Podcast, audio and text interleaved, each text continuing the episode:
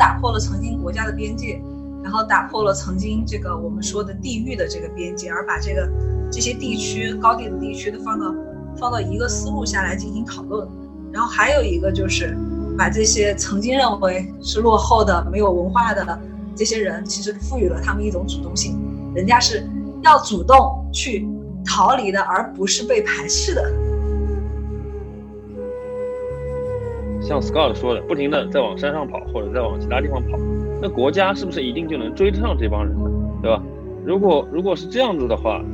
因为我们知道国家在前近代它的这个它的这个进入边疆的能力跟现代的民族国家是不可同日而语的。我们经常说，呃，历史上的国家有所谓的王权不下线，就是王权国家的触角进入不了地方社会。那这个这样的一个思路其实可以运用到边疆上。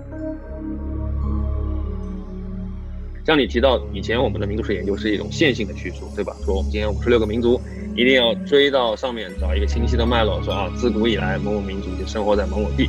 但是可能现在更多的研究会去谈这个像费孝通说的这个“你中有我”，历史上你中有我，我中有你的这么一个现象。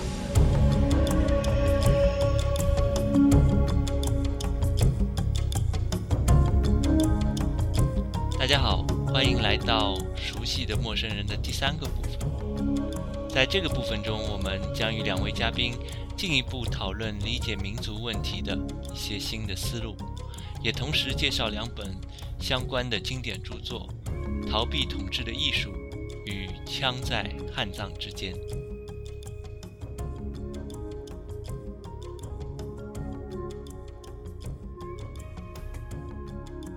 我在想，这套脱贫的叙事结构大概跟。我们这个教科书上的一套这个马克思斯大林的理论主导的一个民族观念啊有关系，就是呃他会把我们的世界上的不同的社会形态看成是不同历史阶段的反应，然后那个采集的、狩猎的、游牧的这些生活方式啊就会被逐渐被这个农业的乃至于工业的生活方式所取代。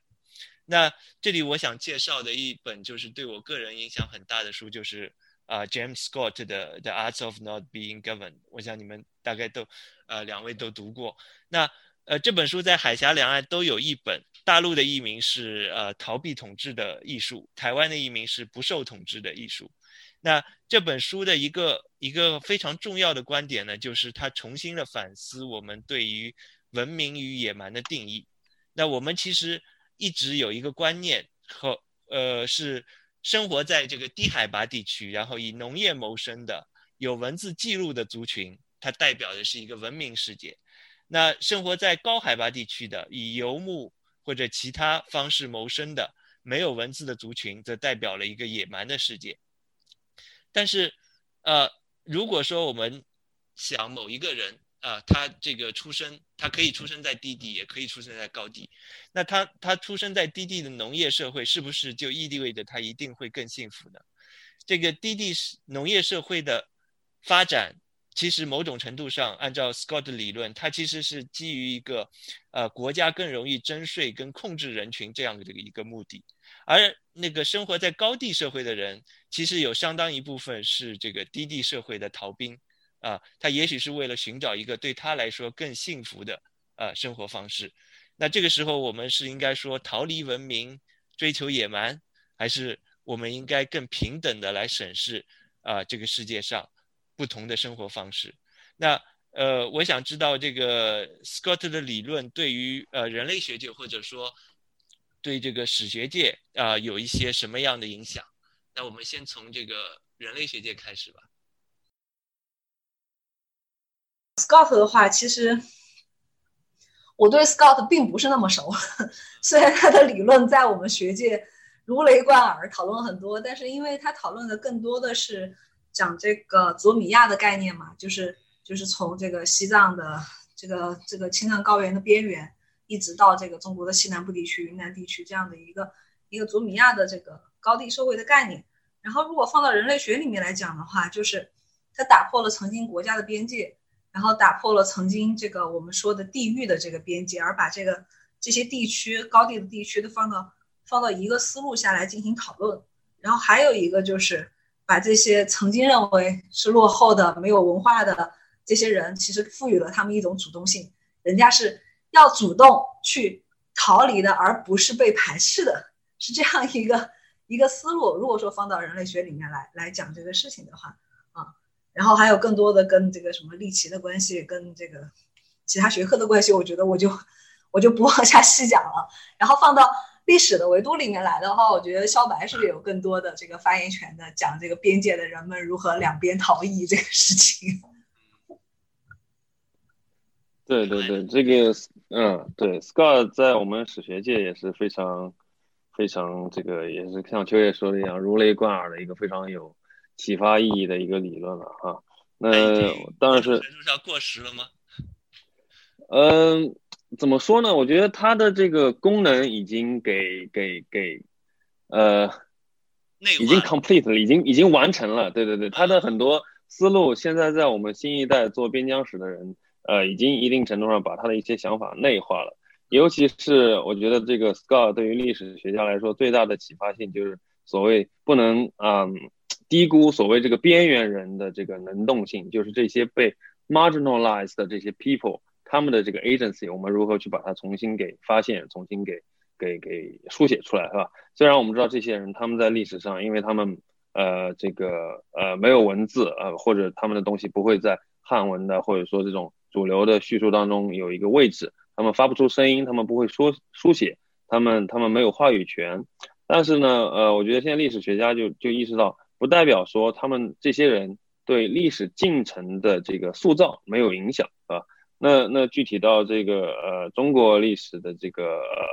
呃维度里面来看，就是可能海海外的汉学会觉得说，这样的一种关怀可以让我们重新去思考啊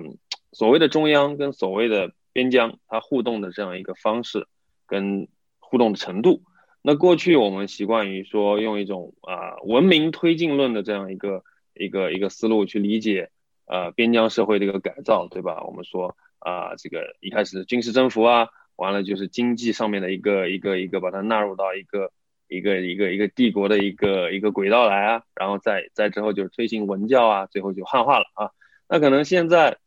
嗯，如果再去思考这样的一个过程的话，我们会觉得这样的一个叙述的模式是不是有一点有点偏颇？也就是说，边区的人他呃，像 Scott 说的，不停的在往山上跑，或者在往其他地方跑。那国家是不是一定就能追得上这帮人呢？对吧？如果如果是这样子的话，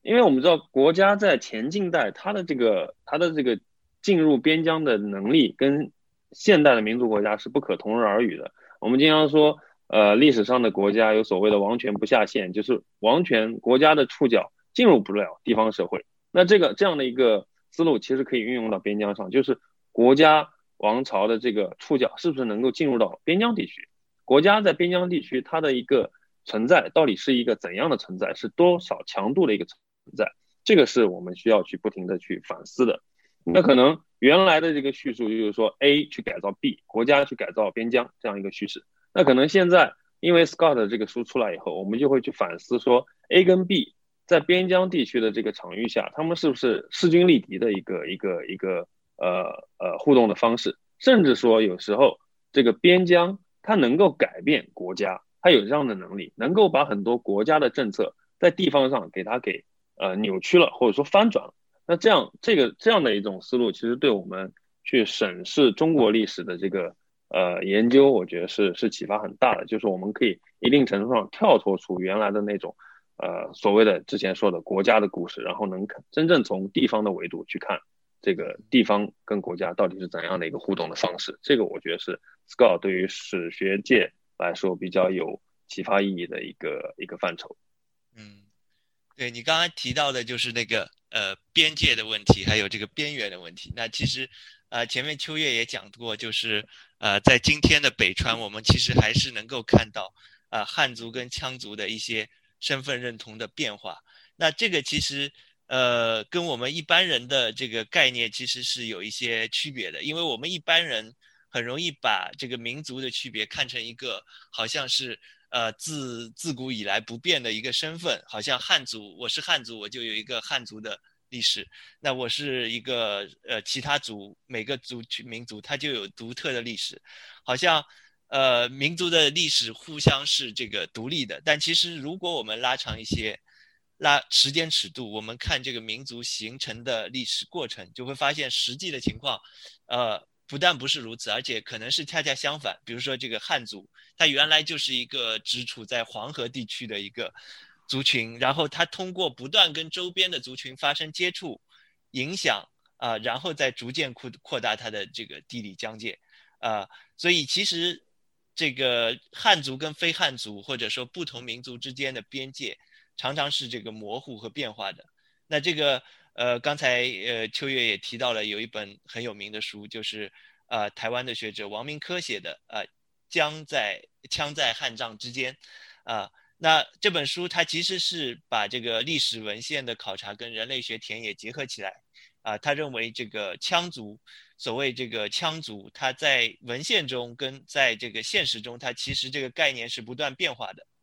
那呃。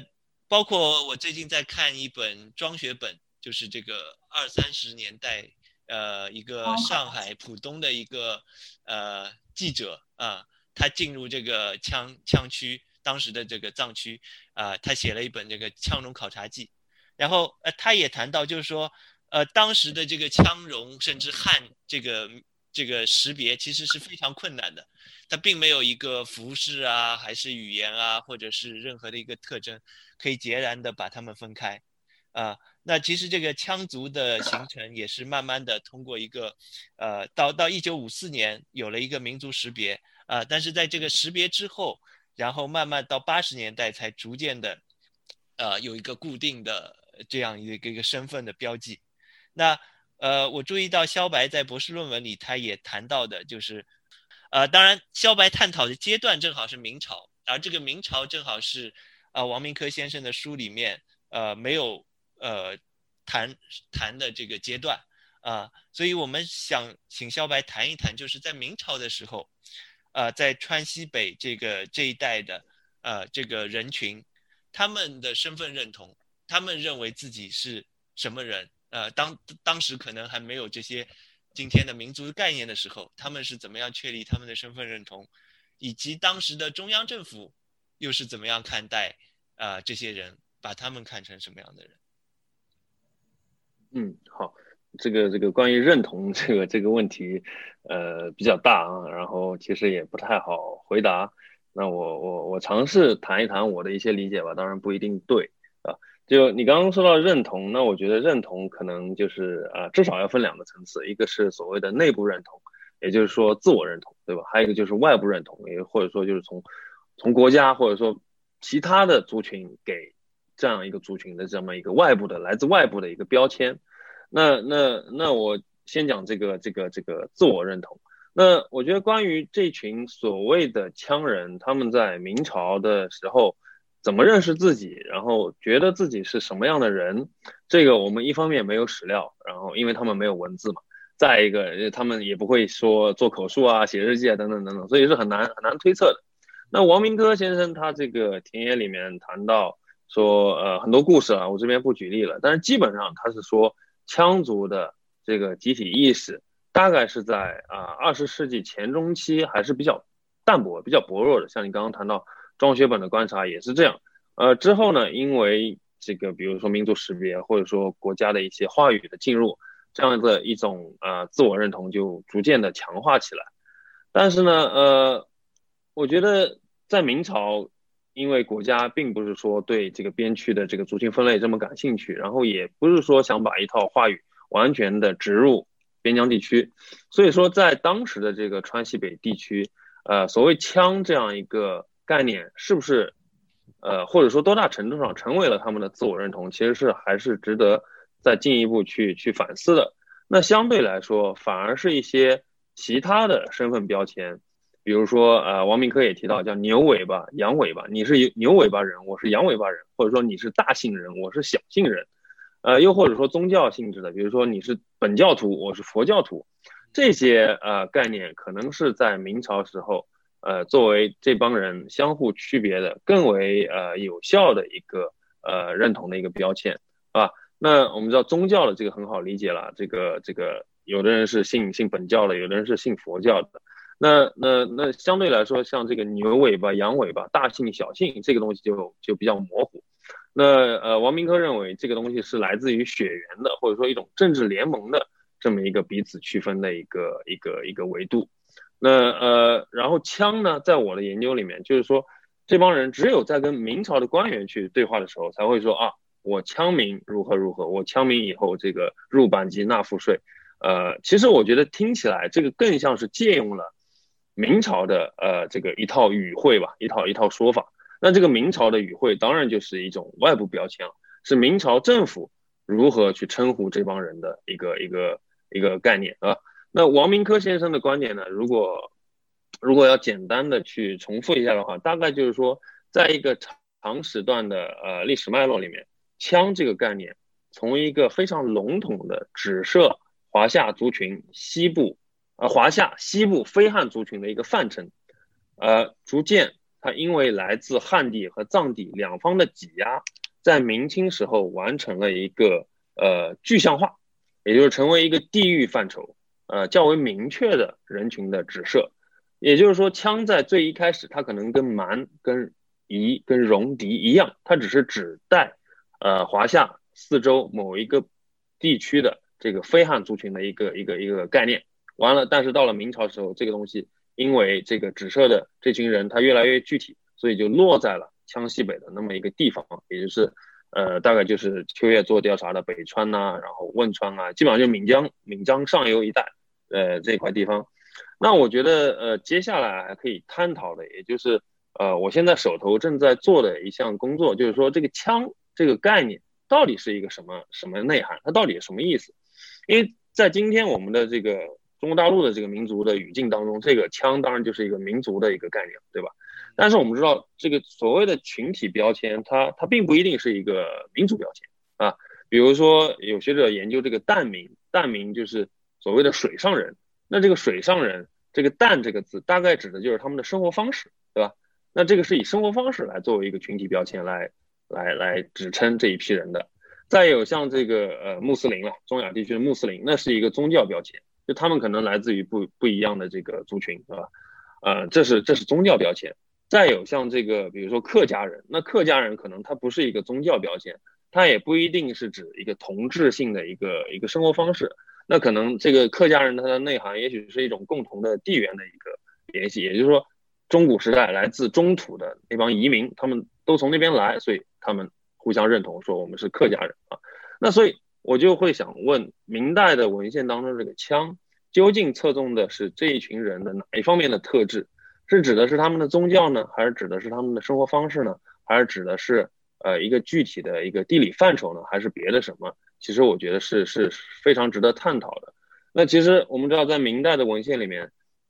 这个中央的人经常会把这个地方上的羌跟番跟这个汉会会混掉。那很多材料就是说这一批人啊，今天在这个文献里面说他们是什么什么羌，明天在那个文献里面说他们什么什么番，那后天把这个寨子打下来了，又发现哎，这个寨子里面有一半的人竟然都是明代的逃兵，是汉人，跑到那个地方去，然后他们就脱离了自己的这个军役，脱离了这个自己的纳税跟服役的义务，跑到那里，然后改头换面一下，换身衣服，然后学一学当地的语言，他们哎反而又在很多文献里面被中央认证成了羌了。所以这个这个这个枪就是就就变得很有意思了，它就是是一个内部非这个差异性非常大的一个一个群体，所以我觉得我们可能在这个研究历史上的这个族群的时候，要怎么讲呢？要充分考量这个自上而下的和观察，跟这个在地社会的这样一种社会现实跟社会情境当中存在的这样一个一个一个 gap 一个一个缝隙或者说一个差别。那这个我觉得是是更有意思的。像你提到以前我们的民族史研究是一种线性的叙述，对吧？说我们今天五十六个民族，一定要追到上面找一个清晰的脉络，说啊，自古以来某某民族就生活在某某地。但是可能现在更多的研究会去谈这个像费孝通说的这个“你中有我”，历史上你中有我，我中有你的这么一个现象，或者说更呃更主流的一套话语，就是所谓中华民族共同体在史前它是如何呃形塑互动，然后啊生成的。那我觉得这个可能是，呃，我觉得是更有意思的一个呃研究的一个维度，嗯，你要谈谈你的博士论文里讲了哪几个民族吗？因为我只看到你的这个论文的题目，我还不知道讨论了一些什么问题。对我的博士论文倒没有说具体去谈哪个民族，因为我关注的地区基本上就是川西北跟这个甘南嘛。那这一块地区，像我前面说的，国家进入的实力并不是很，或者程度并不是很强。那在当地人眼中，来自这当地人眼中，这个明帝国，然后北方的蒙古人，西边的藏人，那其实他们都是所谓的呃外来者嘛，在当地人眼中看。那这几波外来者，他们在当地的实力，其实说，呃，可以说是势均力敌的，并不是说哪一波人特别的强势。当然，在某一个历史历史时段，可能明朝的军队更强势啊；哪一个历史时段，可能来自藏地的影响更大。但是总归来说，当地人他们在跟这几波人互动的过程中，他们往往是用一种借力打力，就是说我今天跟番人或者说藏地搞好关系，然后去跟去跟这个啊明朝的势力去去去谈判。明天我又跟哎，我又跟蒙古人这个产生了一些一些互动，然后我又呃参与了这样的一个地缘政治的一个重塑的过程。那我基本上就是看这一块地区，其实你可以说它是一个呃是一是是一张白纸吧，是一张是一张可以任人这个随意描绘的一个一个一个一个白纸。完了说就是明朝在这地方怎么画，完了这个蒙古人在这地方怎么画，藏人又在这地方产生了什么样的影响，然后本地人又是如何利利用。这个外部的这些呃所谓的外来势力，然后去为了自己的利益去去去制度套利，用一个比较呃流行的话来说，基本上我是想去强调当地这帮人的一个社会的能动性，就是说回到我们刚刚谈的这个 Scott 的这么一个研究，就是说这帮人虽然没有文字，虽然没有强大的军事技术，但是他们利用了自己的这个生活的这么一个环境，这么一个山区的这么一个地形，去跟这个外来的这个不同的势力之间去进行一个互动。然后为自己谋生，然后形成自己的认同，啊，基本上我的博士论文谈的是这么一个一个一个故事。然后，因为之所以选在明代呢，是因为我觉得明代这个地方还是相对来说国家的进入还是比较弱的。到了清代，因为整个地缘政治格局的一个变化，呃，这个地方又呈现了另外一种呃一个一个一个图景吧。所以说，呃，故事就是是是是完全不一样。嗯，好，那那个。回到那个王明科科的这个，呃，枪在汉藏之间，那个秋月，你你有什么从从现代的这个人类学的视角有什么观察吗？就是从我们，我觉得放到今天，中国的这个民族的概念越来越清晰的，就是从王明科的讨论也好，或者是跟他相相相似的一系列讨论也好，我们能更清晰的看到说。曾经国家在定这个五十六个民族或五十五个少数民族的时候，更多的是出于一种资源分配的考量。然后这个特别是特别是有一次我们去越南旅游的时候，发现越南是五十四个少数民族，然后就 真的要比就比这个中国老大哥要少一个，就这种定下来是如何实现的？而且我们讲民族识别的时候，从一开始自己申报的四百多个，到后来这个。分堆堆，然后分成了五十五十五个这样的少数民族的过程，其实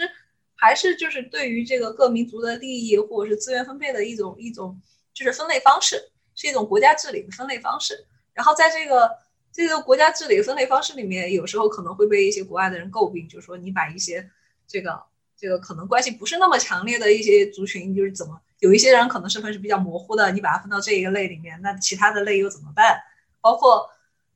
包括这个，我们说藏族里面不同语言的这个不同语言的群体，他们这个能不能沟通，是不是一个民族？苗族里面不同语言群体能不能沟通，是不是一个民族？这些讨论都都在里头。但是我觉得今天有一个比较好的趋势，就是当大家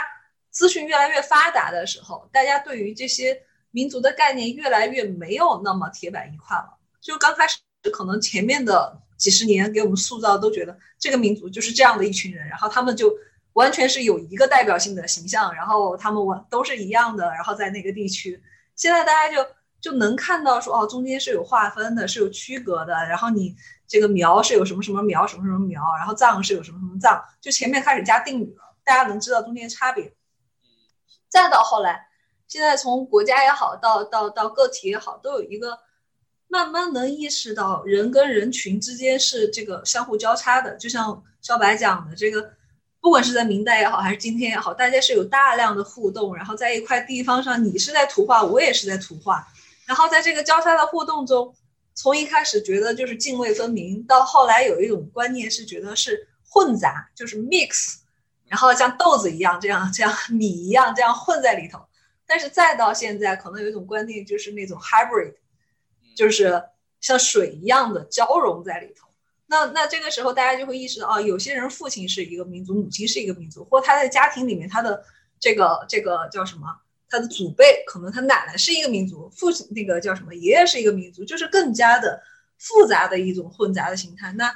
这个身份认同也没有那么的清晰和明了。就跟如果讲到现在年轻人，你问他是哪儿人的时候，有时候我们上课让同学讲说你是哪儿人，然后同学就会 有的年轻小孩就会小孩就会出来说。说我在哪出生，然后在另外一个地方长大，然后中间还去了，在在在什么地方待了很多年，我很难讲出我对一个什么地方确切的说我是哪哪哪人的这么一种明确的认同，他就会有一个比较复杂的认同状态。那我们现在对于民族地区也好，对少数民族也好，也开始慢慢的有这种这种认知了，觉得说人家是复杂的个体和复杂的地区，也不见得就是那么清晰的可以贴一个标签就完成，然后他可能身上有很多很多不。标签混合在一起的，我觉得，呃，像像王明科就告诉我们说，这个这个在时间上，这个人的身份不是这个枪的身份是在是这群人是在变化的，这个边界是在变化的。那放到今天来讲，就是这些人就是在人的动态的本身的这个个体能动性上面，它也是也是在不断变化的，是没有一个没有那么强烈的、清晰的、明确的这个族群的标签的。